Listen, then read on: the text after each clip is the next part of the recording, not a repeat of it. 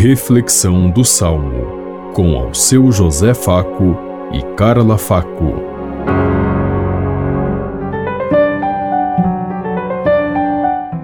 Paz e bem a todos os ouvintes que estão em sintonia conosco neste dia, na meditação do Salmo 32.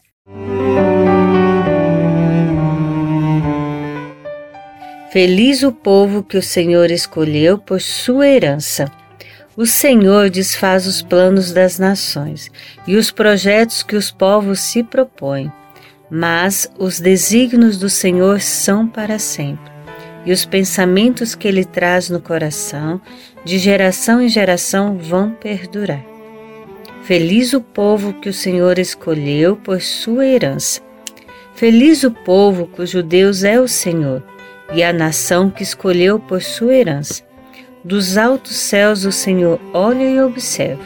Ele se inclina para olhar todos os homens. Feliz o povo que o Senhor escolheu por sua herança. Ele contempla do lugar onde reside e vê a todos os que habitam sobre a terra. Ele formou o coração de cada um e por todos os seus atos se interessa.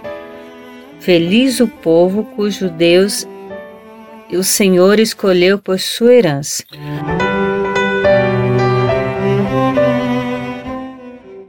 Feliz o povo que o Senhor escolheu por sua herança.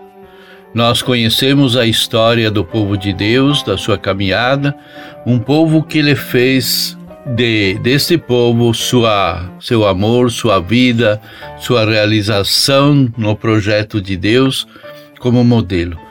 Mas nós nos sentimos felizes porque Ele nos incluiu entre as pessoas que herdaram esse projeto de vida escolhido por Deus.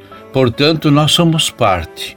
Quando Deus, através de Jesus, escolheu 72 discípulos e os enviou de povos em povos, de nações, para levar a boa notícia de Deus, 72, que significa totalidade, plenitude, ele incluiu a cada um de nós.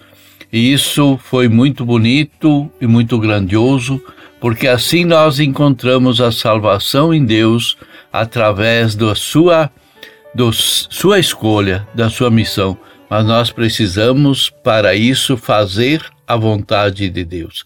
Esse é o projeto. A salvação depende de cada um de nós se nós fizermos a sua vontade. Pensemos em tudo isso enquanto eu lhes digo. Até amanhã, se Deus quiser. Amém. Você ouviu Reflexão do Salmo com ao seu José Faco e Carla Faco.